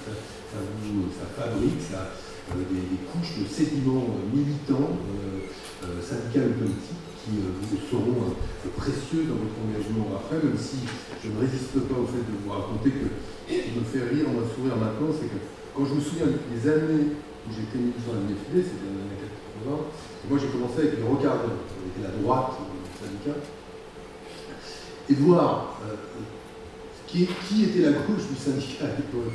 Et où ont-ils atterri aujourd'hui Les fois qu'on marre parce qu'il y a vraiment une inversion. Euh, j'ai l'impression que en vieillissant, je me radicalise, et qu'il y en a d'autres qui ont quand même euh, fait un chemin exactement inverse, donc c'était assez amusant voilà, de se voir, euh, de, de voir atterrir des, des, camarades qui étaient très très très très très très à gauche à l'époque. Ouais, des camarades à la droite du syndicat à l'IEP euh, dans les années 2010, bah, c'était Gabriel Attal. Et c'est toujours un camarade à la droite du syndicat. Bah, il y a juste le mot camarade. Euh, ça. Il a le ministère, il a oublié le syndicat. Et justement, on parle de ces mobilisations, de ces victoires qui peuvent être des grands moments euh, de, de, de l'engagement euh, étudiant. Est-ce qu'il euh, est y a d'autres choses du syndicalisme étudiant qui sont restées avec vous jusqu'à maintenant, des choses qui, je sais pas moi, vous avez peut-être peut une, anecdote personnelle de, vos années militantes, même si vous avez déjà commencé je, je, pas si, si tu veux bien, je, vais essayer de. Vais pas focaliser sur mon cas personnel, qui, est sans doute le, le, le intéressant, mais, sur les, enquêtes qu'on a fait sur les anciens euh, de l'INEF, les témoignages qu'on a pu récolter, euh, quels que soient les parcours ultérieurs, y compris euh, certains qui ont vraiment euh, eu des évolutions, compris politiques très originales par rapport à leur engagement de, de jeunesse, aucun, quasiment aucun n'a de regret et, et, et, regrette cet engagement jeunesse. Non mais c'est surprenant quoi. Et, même, moi j'ai vu, des, je ne donnerai pas de nom, mais des, anciens militants de l'UNEF qui, qui, euh, défendaient des positions prises d'arrache-pied lorsqu'ils avaient 20 ans, etc. Alors que bon, on sait que parfois certaines positions de, jeunesse euh, quand même ont, été, euh, remises en cause par, l'évolution. Euh, bon, c'est ça qui est quand même surprenant. Et, les, enquêtes, on a fait un questionnaire auprès des anciens membres du Bureau national de l'UNEF Renouveau, et euh, on constate que l'immense majorité d'entre eux aujourd'hui sont syndiqués. Il y a très peu, finalement, il y en a très peu qui ont fait de, de carrière politique nationale d'ampleur, y compris euh, de carrière syndicale, c'est ça qui est surprenant, euh. Le CGT en a très peu recruté, à part Sophie, je connais, je, bien sûr qu'elle là. A l'UGIT aussi, on a recruté très peu, c'est ça qui est surprenant. Euh, euh, mais néanmoins, la plupart d'entre eux sont syndiqués, militent, euh, sont, des, des, citoyens actifs, si vous voulez, avec une reconnaissance vis-à-vis -vis de cette école de formation qui a été le syndicalisme étudiant. Je pense que c'est vraiment essentiel. Moi, je, je, suis enseignant et je vois dans une salle des professeurs, euh, il pas, facile de s'opposer à la direction d'un lycée, euh, de prendre la parole, etc. Et ceux, qui prennent la parole et qui osent se mettre en avant, bien souvent, pas toujours, bien sûr, hein, mais c'est des individus, des professeurs qui ont eu aussi un, passé militant, euh, notamment dans, leur plus euh, extrême jeunesse. Donc je pense que voilà, c'est une évidence hein, ce que je dis, mais, je pense qu'il faut, aussi mesurer la, la, la dimension formative de, de, cet engagement étudiant et qui, qui, ont marqué profondément les, individus. Il y, a, trois échos qui me viennent du syndicalisme étudiant et qui me jamais vraiment, au-delà des questions thématiques enseignement supérieur et recherche. Là, je suis tombée dedans, j'ai décidé d'y rester. Mais typiquement, en 2010, on avait un mouvement contre une réforme des retraites. Et ben, l'année dernière, je vous assure, je suis allée récupérer mes carnets syndicaux de l'époque, parce qu'il y a beaucoup, beaucoup, beaucoup des argumentaires qui étaient les mêmes en fait. Et donc il y avait des finesses euh, argumentaires qu'on pouvait aller euh, réutiliser. On a fait de l'économie circulaire en termes de débat rhétorique. Alors bien sûr, on a actualisé les chiffres, mais euh, des choses qu'on avait perçues, qu'on craignait à l'époque, a été euh, bien entendu encore plus avancées dix ans plus tard. Mais il y avait vraiment, moi j'avais l'impression d'être très à l'aise avec tous les argumentaires sur, la réforme des retraites, parce que grosso modo, c'était les mêmes choses qui se répétaient. Mais c'est aussi une familiarité de la capacité à, mener un discours syndical. C'est peut-être ça euh, mon anecdote, c'est qu'en est à l'UNEF, on apprend à proposer aux gens d'adhérer en trois minutes. Et ben, quand tu n'as pas de montre, quand tu n'as pas de téléphone et que tu veux te faire cuire un œuf, c'est très pratique. Et ça, c'est des trucs qui restent vraiment dans de l'habitude militante. Et même, je suis d'accord avec toi, il y, a, assez peu de gens qui regrettent d'être passés par euh, le syndicalisme. Et euh, au-delà du name dropping, enfin, quel est le point commun entre Adrien Coué, Mathilde Panot, Gabriel Attal, Philippe Brun, euh, Manon Aubry, euh, etc., etc. Euh, elle et il étaient toutes et tous à l'UNEF Sciences Po entre 2010 et 2016. Et en fait, ça, les aide aussi. Ça crée ça aide à créer un peu de familiarité, un peu de reconnaissance de l'autre côté de l'Assemblée avec ces gens à qui tu n'as pas envie de parler, mais où tu dis que tu as quand même un point d'accès pour le dialogue, ce qui n'est pas totalement déconnant. Et deux derniers points, mais je vais aller beaucoup plus vite. Euh, véritablement, c'est l'UNEF qui m'a appris le féminisme, mais euh, à son corps défendant. Euh, parce que les mobilisations contre les retraites en 2010, c'était extrêmement violent en termes de prise de parole, déséquilibré. Euh, la première fois que j'ai euh, conduit une lutte en tant que secrétaire général du syndicat majoritaire, la première intervention a fait une réflexion sur quoi? Sur ma robe et mon décolleté. Et puis on m'a tout de suite dit, mais euh, t'enfermes pas trop dans les sujets de meufs, à savoir la retraite des femmes. Donc j'ai fait l'inverse, je me suis enfermée dans les sujets de meufs avec joie et avec plaisir. Et un dernier point d'actualité, parce qu'on a parlé de Malik Oussekine, et euh, j'en profite d'être un peu la locale de l'État. Mais il y a 10 ans, c'était la mort de Clément Méric, l'assassinat de Clément Méric. Et en fait, ça fait 10 ans et j'ai l'impression que la mort de Clément n'est pas rentrée, à part dans les organisations euh, antifascistes, n'est pas rentrée dans la mémoire collective et politique commune. Je trouve ça extrêmement grave. On a un ami, un militant, un camarade, un étudiant qui s'est fait tuer par l'extrême droite en plein Paris. Et euh, il y a du mal à faire euh, vivre cette mémoire et la gravité de ce qui s'est passé il y a 10 ans à peine. Et en même temps, ça ne m'étonne pas qu'on n'arrive pas à faire vivre cette mémoire à un moment où en effet le pays est mûr pour le fascisme. Et du coup, faire vivre la mémoire de Clément, c'est aussi rappeler ça et rappeler ce qui se passe très concrètement quand euh, on laisse l'extrême droite impunir. Merci. Enfin, euh, et, et, notamment cette question de facilité de dialogue, nous on a vu, enfin, une anecdote, mais dans les, dans les archives en fait, de l'UNEF Sciences Po, qui sont quand même avec beaucoup de choses, en fait, on a constaté que Van Rompuy siégeait en même temps dans le conseil qu'Emmanuel Macron, et ce qui est un peu drôle. Euh, donc, je, enfin, bon, je pense que bah, ça devait être euh, des débats assez, euh, assez drôles. Euh, quelle place aujourd'hui, euh, pour qu'on adresse à vous tous, pour l'UNEF, et notamment en fait aujourd'hui, comment est-ce qu'on peut permettre la convergence un petit peu des luttes? Quelles sont les luttes communes, notamment avec des organisations syndicales professionnelles et, euh, organisations syndicales étudiantes.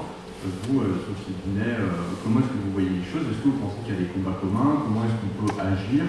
On a parlé tout à l'heure de précarisation de l'université, c'est aussi une précarisation dans ses moyens, dans le personnel qui est recruté, qui est plus précaire, souvent plutôt des contractuels, plutôt des titulaires qui sont payés 40 euros par rapport à des titulaires qui sont payés 100 euros.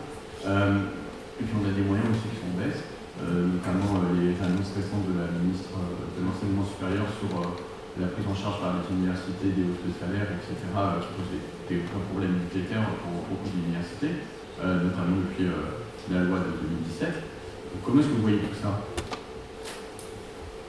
Alors d'abord, je tiens à dire que euh, c'est très difficile ce que vous me demandez, parce que vous, avez lancé une question tout à l'heure qui était en fait très compliquée sur l'histoire d'éthique et compagnie, ce que j'ai absolument pas fait euh, Voilà. Et là, on passe à une autre question. Euh, donc moi, sur la question précédente, euh, je vais juste revenir sur trois points très rapides. Euh, la première chose vraiment très positive que j'ai découvert dans le syndicalisme étudiant et qui continue aujourd'hui à compter très fort, c'est ce qu'on appelait la, camaraderie et ce qu'on peut traduire dans la solidarité dans la lutte. Et en fait, c'est euh, quand on est dans des luttes euh, très dures, très fortes, très intenses, euh, avec, encore une fois, si on est sur le, CPE, c'était, on savait que ça se jouait à l'heure-l'heure, qu'il fallait tenir, etc. Derrière, il y a une solidarité énorme qui se crée avec des gens avec qui on n'aurait pas forcément été amis. Et, on sait qu'on peut compter sur elles et sur eux en permanence. Ça, c'est quelque chose qui est très très fort à la CGT et qui est, euh, est d'ailleurs magique parce qu'on euh, a la même chose qu'à mais avec une organisation euh, un peu plus de masse, on va dire. Donc, du coup, on peut se retrouver en rentrant dans un monoprix et avoir un, un, caissier qui nous dit Mais moi, je suis syndiqué à la CGT. Et même si on ne le connaît pas du tout, tout de suite, ça, crée une solidarité énorme. Et, voilà. et donc, c'est cette solidarité qui est, qui est magique dans le militantisme d'une façon générale, mais notamment je pense, dans le militantisme syndical, contrairement au militantisme politique, parce que euh, le militantisme syndical, si je l'ai choisi, c'est qu'il est structuré par euh, des luttes euh, et plus que par des enjeux de pouvoir ou par la question de l'exercice du, pouvoir. Et donc, Il y a évidemment des enjeux de pouvoir aussi dans les organisations syndicales, mais ce n'est pas les questions de concurrence interne qui dominent, c'est d'abord le fait de se serrer les coudes dans des luttes super dures et super intenses. Deuxième point important, c'est l'aspect s'il n'y a pas de a pas de solution, c'est qu'il n'y a pas de problème. Et alors ça, c'est en fait, quand on milite dans le cadre étudiant, c'est pour ça que profiter de vos années étudiantes pour militer dans les organisations étudiantes, on apprend à se débrouiller avec des bouts de ficelle. Et euh, ça, c'est extrêmement précieux comme euh, apprentissage, parce qu'après, on est capable de faire euh, plein de choses, en fait, et de, se dire, oui, je dois être capable de me débrouiller en toute situation, et, on réussit, en fait, à, à soulever des montagnes avec des bouts de ficelle. Et par contre, le dernier point, c'est que moi j'ai toujours eu un gros gros point de vigilance sur la question de l'entre-soi. Quand on est dans un milieu militant, euh, souvent on peut être tenté de rester juste dans l'entre-soi de ce milieu militant, avec en plus effectivement il y a plein de types, plein de blablabla. et c'est toujours important de garder une vie personnelle autre, des relations affectives autres, de garder un niveau d'ouverture sur le monde extérieur pour pas tomber dans un petit entre-soi complètement rétréci où euh, on pense parler au nom de tous et de toutes et en fait on parle pas au nom du grand monde parce qu'on euh, n'est qu'avec des gens qui nous ressemblent et qui racontent la même chose en nous. Euh, donc ça c'est aussi un point de vigilance sur les organisations militantes de garder cette, cette, ouverture extérieure. Alors après, sur la nouvelle question, quel combat commun? Alors en fait, il y en a tellement plein qu'on pourrait en parler pendant des jours. Euh, le premier combat commun, c'est euh, évidemment la question de l'enseignement supérieur et de la recherche, euh, c'est un enjeu pour les étudiants, mais c'est un enjeu pour la CGT, pour toutes les organisations syndicales et pour toute la société. Pourquoi? Parce qu'aujourd'hui, la situation de l'enseignement supérieur et de la recherche, qui est complètement scandaleuse, avec une paupérisation des universités qui est incroyable. Quand je vois aujourd'hui que 3 millions d'étudiants ont les mêmes moyens que ceux qu'il y avait à mon époque avec 2 millions d'étudiants où déjà on dénonçait la surpopulation des, euh, des amphis, euh, le fait qu'il euh, n'y avait aucune pédagogie, etc. Enfin, c'est juste gravissime. C'est gravissime évidemment d'un point de vue social sur toutes les mécaniques de reproduction sociale, mais c'est aussi et d'abord gravissime d'un point de vue économique. Parce qu'aujourd'hui, si la productivité de la France elle est fragilisée, c'est parce qu'on a une comment dire, une fragilisation de notre niveau de qualification, du niveau de formation de euh, la population, parce qu'on désinvestit sur l'enseignement supérieur et la recherche, et c'est ça qui fait décrocher la France au niveau mondial. Euh, donc ça, c'est un enjeu central pour euh, la CGT. Et puis le, deuxième point, c'est tout ce qu'on fait ensemble dans les, dans les luttes sociales, notamment la lutte contre le CPE qui a été gagnée. En fait, si la lutte contre le CPE a été gagnée, c'est parce qu'il y a eu le croisement entre euh, l'UNEF et la CGT qui euh, ont compris qu'il fallait qu'elles agissent ensemble euh, contre cette réforme et qui ont compris qu'il fallait aussi respecter les rythmes et les modalités des uns et des autres qui étaient complètement différentes à l'époque. et donc on avait un intérêt commun sur cette question-là. Donc évidemment, en fait, pour la CGT, la question du si je me mets de l'autre côté, du côté que je ne m'occupais pas à l'époque, euh, la question du CPE, elle était grave parce que quand on précarise la jeunesse, en fait, on précarise derrière l'ensemble du, monde du travail avec euh, des coûts d'essai. derrière, on sait, c'est la question du cheval de Troie. Euh, on commence sur les jeunes et puis après on étend. Et puis ensuite, on sait que les jeunes, quand ils rentrent dans le monde du travail de façon précaire, c'est l'effet cicatrice, ça continue après sur toute la carrière professionnelle. Donc la question de la lutte contre la précarité au travail pour les jeunes, c'est une question qui concerne toute la CGT. Et puis l'autre aspect sur euh, la question de la réforme des retraites, pourquoi c'est aussi important de se trouver dans ces mobilisations-là, euh, c'est que en fait le point qui est très inquiétant sur euh, la situation des retraites, c'est qu'avec cet allongement continu de la durée de cotisation, ce désinvestissement dans nos systèmes collectifs de retraite, de plus en plus le message qui est envoyé aux jeunes générations, c'est pour être sûr d'avoir une retraite, euh, oui, là, il y, a la retraite par répartition qui va continuer, mais le taux de remplacement, il va tellement baisser du fait euh, des enjeux démographiques et de la baisse euh, de la mise à contribution du capital pour financer la, retraite par répartition, qu'il vaut mieux épargner individuellement pour ces deux jours, en s'achetant un, logement, plusieurs logements pour pouvoir les louer, ou alors en allant vers la capitalisation. Et en fait, le fait que les jeunes progressivement soit à leur corps défendant, parce que il n'y a aucun jeune, je pense, qui a envie d'aller vers la capitalisation, mais euh, qui soit obligé euh, de euh, se tourner vers des solutions d'épargne individuelle pour avoir une garantie de maintien du niveau de vie à l'arrivée à la retraite, bah, c'est un énorme problème parce que derrière, c'est le consentement à l'impôt, le consentement à la cotisation, le consentement au système de solidarité qu'on casse et qu'on casse pour toutes les générations.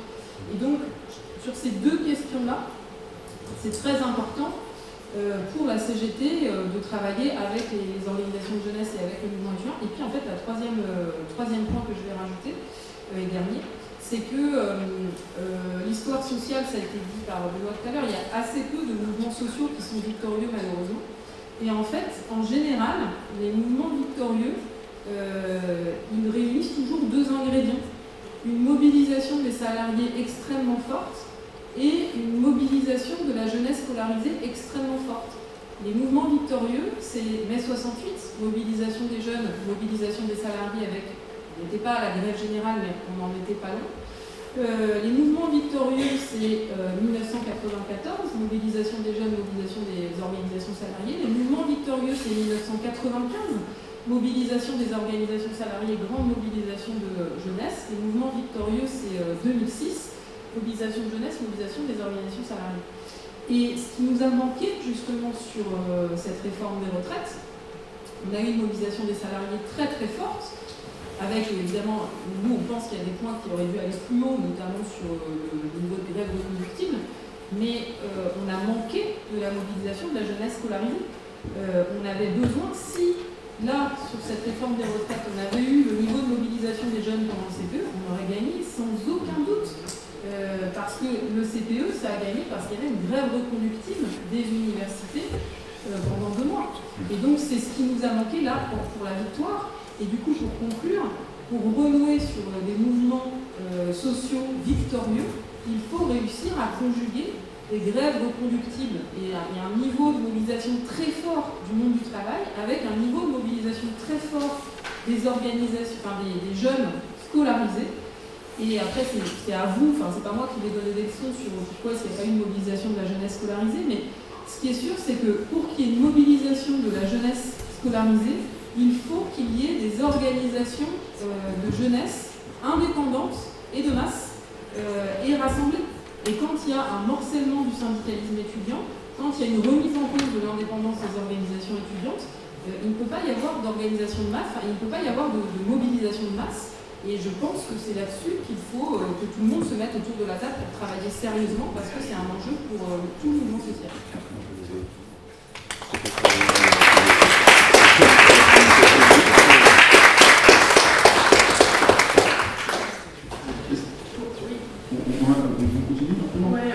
J'ai une question. Pour, pour, Binet.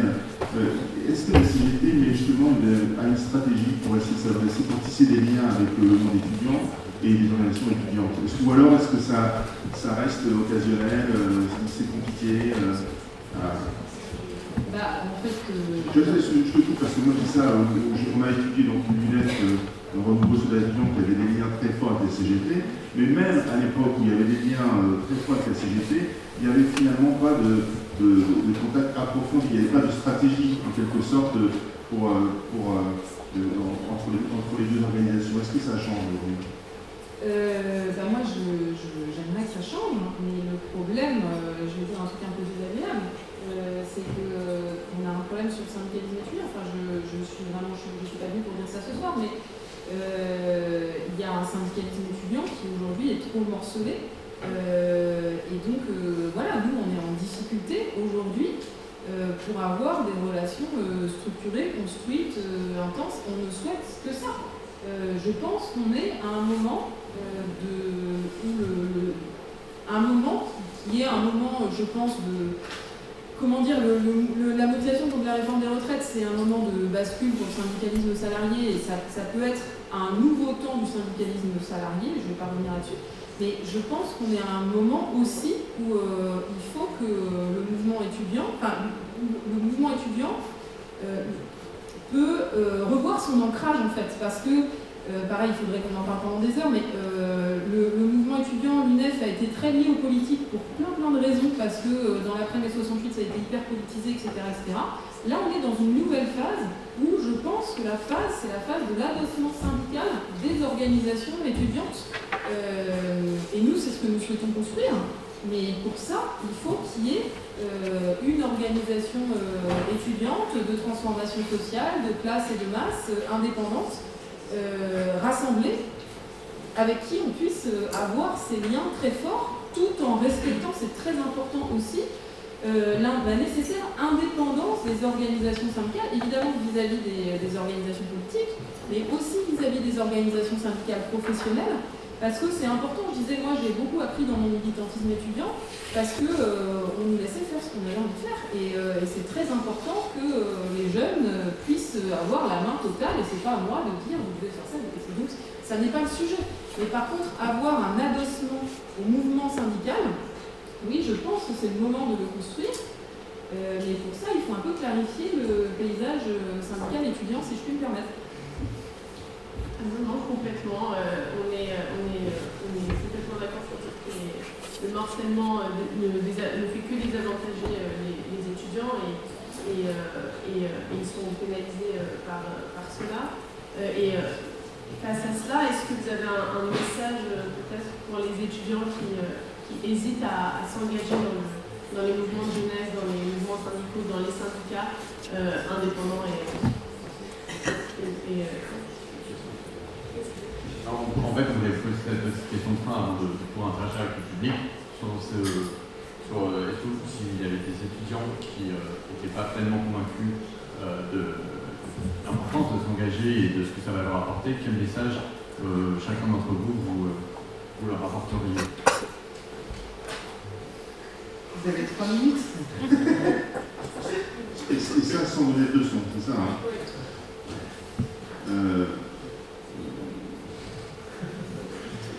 Non, mais parce que la question de la syndicalisation, elle est, elle est valable aussi pour le mandat des, enfin, des adultes, j'allais dire, euh, le, monde salarié. Ce n'est pas, pas uniquement le monde étudiant qui est en difficulté vis-à-vis de cette question-là.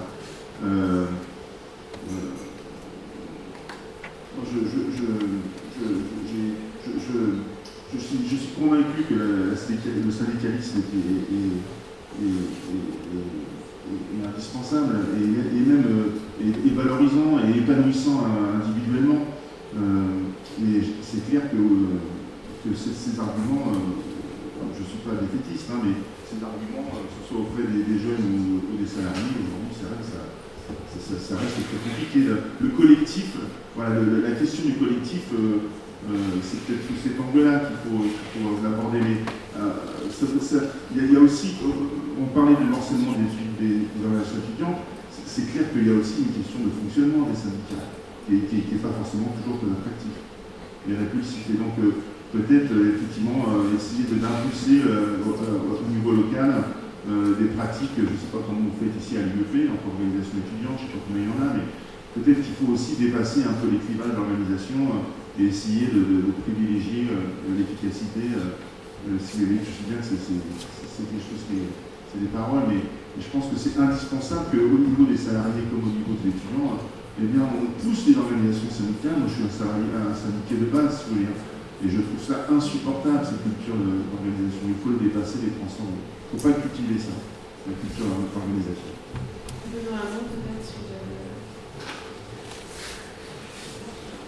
Je vais répondre de, deux manières. La première, c'est que si euh, je, me souviens de euh, des raisons qui, euh, rendait euh, euh, joyeuse les heures où on militait quand on avait 20 piges, c'est qu'à la fois on était mobilisé sur des questions qui étaient des questions concrètes, notamment dans le syndicalisme étudiant, mais on adhérait aussi à un imaginaire plus grand. Et qui était un imaginaire qui restait quand même assez positif et, et on n'avait pas l'impression d'être chacun dans son couloir euh, comme disait Espagnols, cada loco con su tema, chacun avec son thème, et, parfois on arrivait à se rejoindre. C'était pas comme ça, on avait un, imaginaire euh, euh, plus grand et, qui parvenait à, nous mettre en mouvement, en tout cas à nous permettre de nous ressourcer quand les causes pour lesquelles on se battait concrètement n'étaient pas forcément couronnées par, tous les jours par, le succès. La, chose la plus importante me semble-t-il, à partager avec vous aujourd'hui, c'est que euh, il est euh, absolument indiscutable que le moment où vous vous engagez est un mouvement quand même euh, euh, plus assombri, coiffé d'un ciel un peu plus sombre que celui qui a cas pour ma génération, les, premières heures de l'engagement. Nous, à l'époque, on était malades à vomir quand Le Pen faisait 10%. et, et aujourd'hui, on perçoit qu'il y a quand même qu'on est tous coiffés par un ciel plus. Alors, mon seul, ma, seule recommandation, euh, qui je pense n'est pas une recommandation de, ma génération à la vôtre, mais qui est une recommandation qui transcende, qui doit transcender les générations, ce que nous négligeons, me semble-t-il, et que nous avons trop négligé, c'est la question démocratique. Et, et, notamment dans les cadres à l'intérieur desquels on travaille. On ne peut pas euh, dans l'engagement euh, euh, aujourd'hui qui est le nôtre, dans le moment que nous vivons, proposer des lendemains qui chantent, plus égalitaires, plus libres, plus épanouis, en, considérant qu'on peut faire l'impasse sur la démocratie et les cadres démocratiques pour y parvenir. C'est pas possible. de ce point de vue-là, je resterai, peu importe la relecture qu'on peut faire dans l'histoire du mec de Bloom, mais moi je resterai fidèle en tout cas à ce que Bloom en 1920 disait et à la perspective qu'il en fait, c'est pas trompé, sur là où finissaient ceux qui pensent qu'on peut faire l'impasse un temps sur la question démocratique pour parvenir à construire une société qui un jour sera plus égalitaire, plus juste et, plus. Donc je pense aujourd'hui que le soin que nous devons apporter aux lieux dans lesquels nous travaillons et nous, nous mobilisons, c'est un soin qui doit être apporté à la démocratie. Et je pense d'ailleurs que c'est euh, tout en haut de la pile de ce qui doit être la feuille de route euh, de tous les femmes et les hommes qui sont engagés au-delà du syndicalisme à gauche, c'est d'avoir euh, de, préserver ou de reconstituer le cadre démocratique à l'intérieur desquels ils pourront débattre, euh, arbitrer leurs désaccords, se mettre d'accord sur leurs désaccords, mais ça doit être, semble-t-il, une, une, obsession pour notre génération et la mienne avec, hein, je veux dire, toutes nos générations de personnes engagées.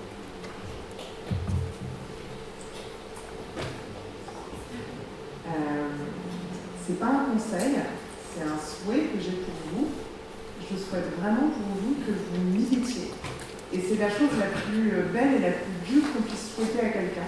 Parce que c'est l'expérience la plus belle, la plus difficile, la plus fatigante, la plus frustrante, la plus émancipatrice, la plus joyeuse, la plus drôle.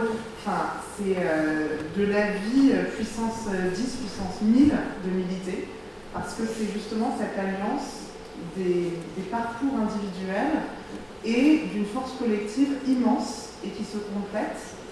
Alors, bien sûr, ce soir, j'ai envie de vous dire militer dans, le syndicalisme étudiant, y compris parce que c'est vachement agréable ensuite de retrouver des personnes qui ont été syndicalistes étudiantes euh, ou syndicalistes. Et en fait, ça, ça peut paraître euh, anodin de le dire, mais il y a une forme, non pas forcément de famille politique, et j'aime pas cette expression qui a été beaucoup trop dévoyée, mais il y a une reconnaissance politique, les uns les unes les autres, qui fait qu'il y a, une base commune. Alors ça vient sûrement en partie de cet imaginaire commun, mais il y a aussi une reconnaissance de l'engagement, de euh, la capacité d'avoir œuvré pour l'intérêt général, et ça, c'est quelque chose qui est bien trop rare aujourd'hui dans nos sociétés et qui, euh, aide aussi à avoir un petit peu de, foi euh, et d'espoir. Donc vraiment, je, vous souhaite de militer parce que vous aurez toujours dans la pièce, si pas, comme le disait Sophie, un ami ou une amie, vous aurez en tout cas toujours un ou une camarade. Et euh, si vous hésitez, si vous avez des doutes, si vous demandez quel, quel chemin ça peut prendre, c'est pas forcément du syndicalisme étudiant. Ça peut être de l'associatif, ça peut être du parti politique, mais vraiment trouver un endroit dans lequel vous dites que euh, vous n'êtes pas la personne toute seule, un peu folle, dans la pièce que quelque chose indigne. En fait, nous sommes des millions à plein d'échelles différentes et il faut absolument qu'on se retrouve, quitte à se retrouver sur Insta, mais visiblement vous avez déjà trouvé.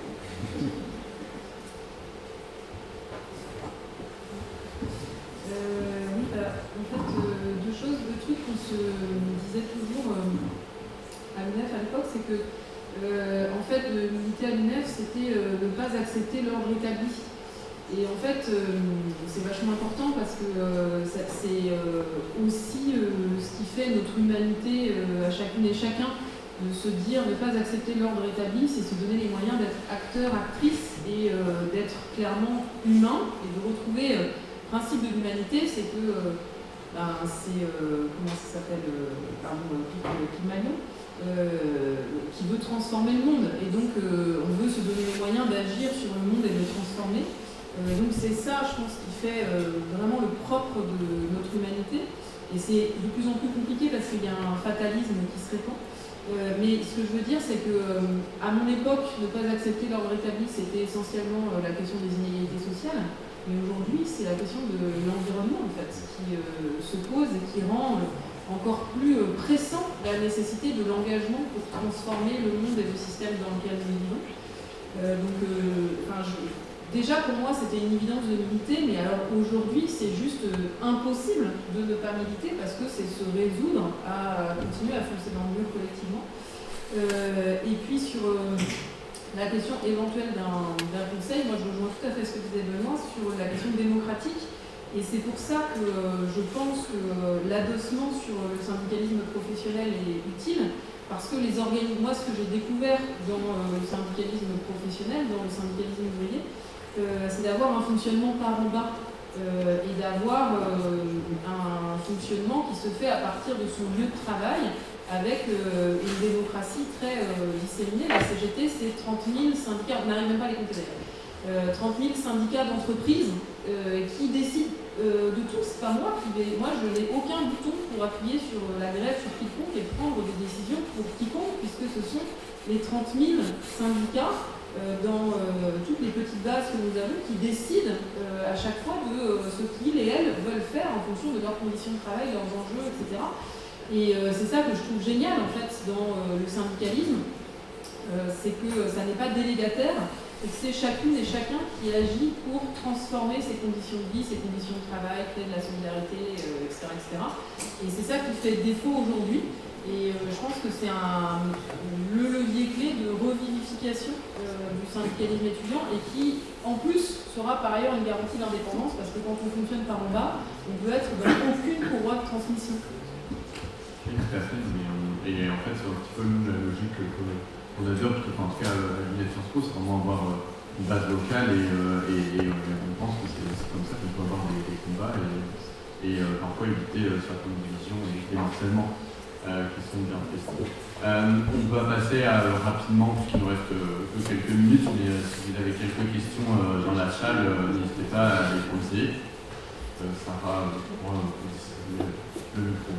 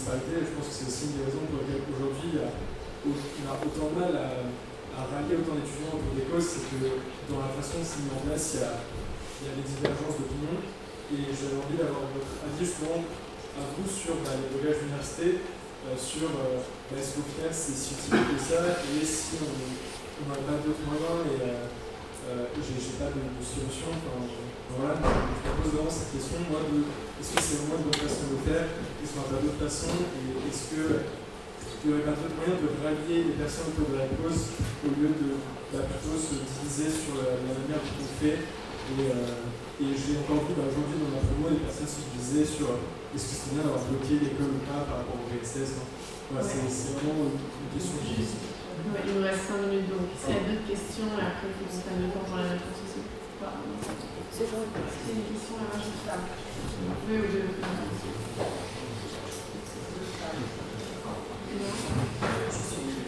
Alors moi je suis pas du tout adjoint. Euh, et la, la, question que je voulais vous poser, c'est justement comment est-ce qu'on peut croire aujourd'hui à, à, des grands organismes, à des, à des, à des, associations qui ont un long passé, qui se renouvellent, alors on a cité euh, les à la table et tout ça. Et est-ce que justement c'est peut-être pas, euh, je sais pas que ça traduit par un mais est-ce que finalement euh, on pense qu'aujourd'hui euh, des structures qui sont un peu plus éphémères, un petit peu plus fluides.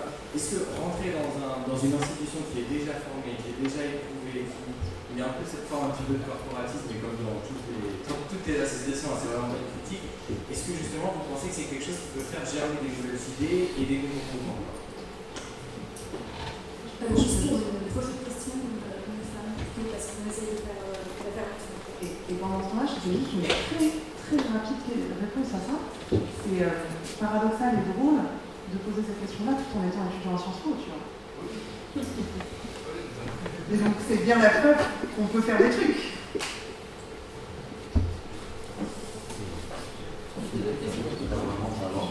Euh, bah alors, donc, euh, moi vraiment très rapidement, euh, j'espère bien qu'on peut euh, transformer les, les, structures, parce que la CGT a 500 ans, donc je vais tout de et, et ce que je ne peux pas faire. Et le deuxième point sur la question des blocages, très bonne question. en fait, comment dire, moi quand j'étais étudiante, euh, le blocage, on le votait à partir d'un niveau de participation à l'Assemblée générale, en fait. Qui euh, équivalait à une grève, à la façon d'organiser notre grève que nous avions décidé ensemble. Et je pense que le problème, c'est quand on bloque de l'extérieur ou avec des niveaux de participation à des AG beaucoup trop faibles, ce qui derrière pose un problème déjà démocratique euh, et ce qui derrière pose un problème de conduite de lutte.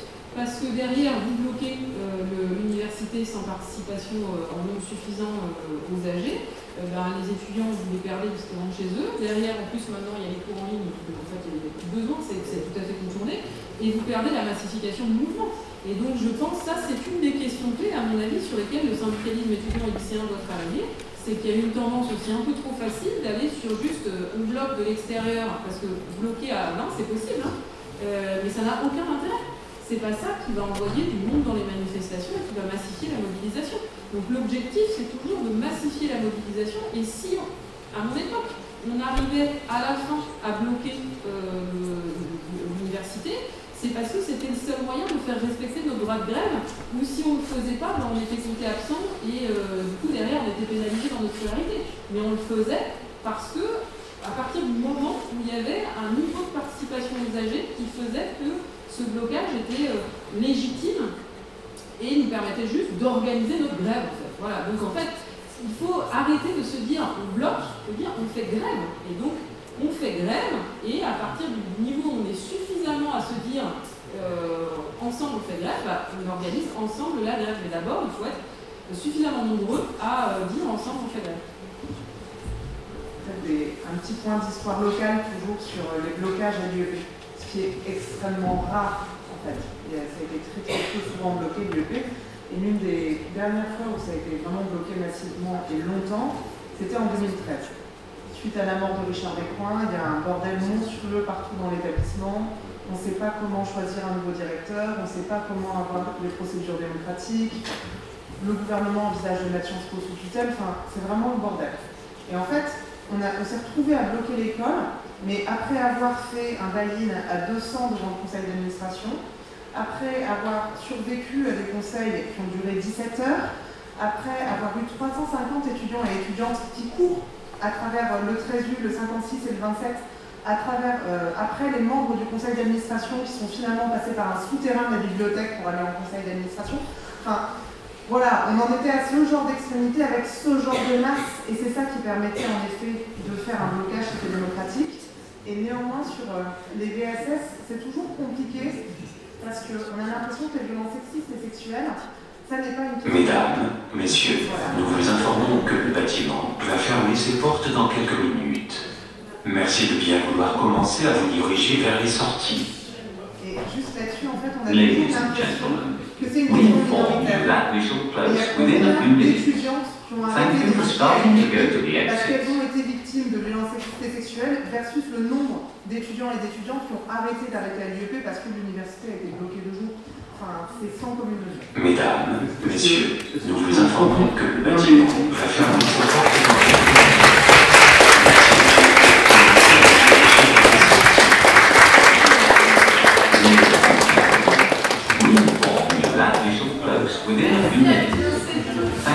toutes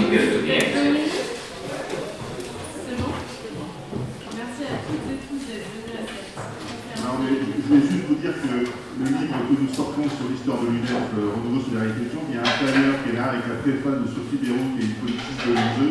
Donc si ça vous intéresse, ben voilà, vous pouvez euh, euh, lire. euh, ça peut aussi vous convaincre peut-être euh, que c'est quelle histoire, euh, l'histoire euh, syndicaliste.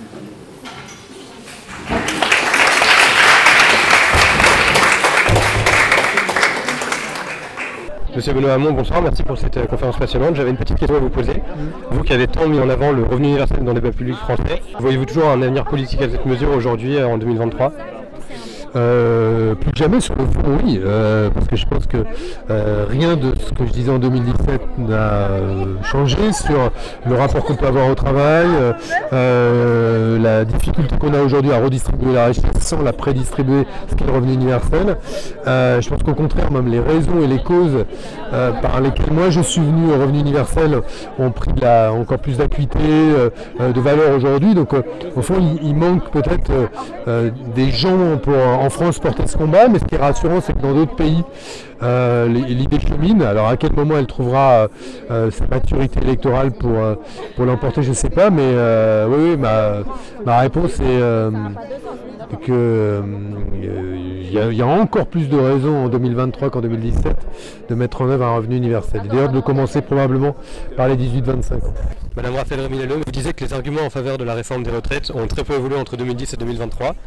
Euh, et comment expliquez-vous cette résilience pour euh, des arguments que vous considérez sûrement comme fallacieux? Alors, je ne sais pas s'ils sont tous fallacieux, en tout cas, ce sont des arguments extrêmement cohérents sur plusieurs points. Déjà, celui d'une forme d'autoritarisme et euh, une tentative de faire taire la jeunesse dans le pays. En fait, quand on a eu ce mouvement contre la réforme des retraites en 2010, on a expérimenté vraiment le revirement, le début du revirement euh, du maintien de l'ordre en France, notamment contre les jeunes. Et ça, en 2023, c'était vraiment euh, évident, on était à plein là-dedans. Et ensuite, c'est euh, finalement une même logique économique euh, de libéralisation extrême, très dure en réalité, euh, d'individualisation, mais en fait de, de casse des mécanismes de solidarité. Et tout ça, c'est un terrain qui a été installé, puisque en réalité, entre 2010 et ce qu'on a connu ces dernières années avec le macronisme, il y a une filiation idéologique et donc on s'est retrouvé à devoir faire en effet les mêmes argumentaires, à la fois sur ce qui était fallacieux, à savoir les mensonges sur l'état de notre protection sociale, qui est, est finalement un motif très facile pour eux à utiliser, les mêmes argumentaires sur le besoin de mise en démocratie de la protection sociale, et ça c'est un projet de société très ambitieux, et les mêmes argumentaires sur la place de la jeunesse et la place du mouvement social, qui sont fondamentaux pour la vitalité démocratique du pays. D'accord, merci beaucoup pour cette réponse. Bonne soirée. Merci à vous. Je sais que vous êtes un jeune journaliste, mais enfin, je croyais quand même que cette information était parvenue jusqu'à vous. Si c'était du temps de ma fringante jeunesse, j'aurais supposé un sentiment contrarié. Mais qu'est-ce que vous avez fait? Franchement, rien Rien Rien du tout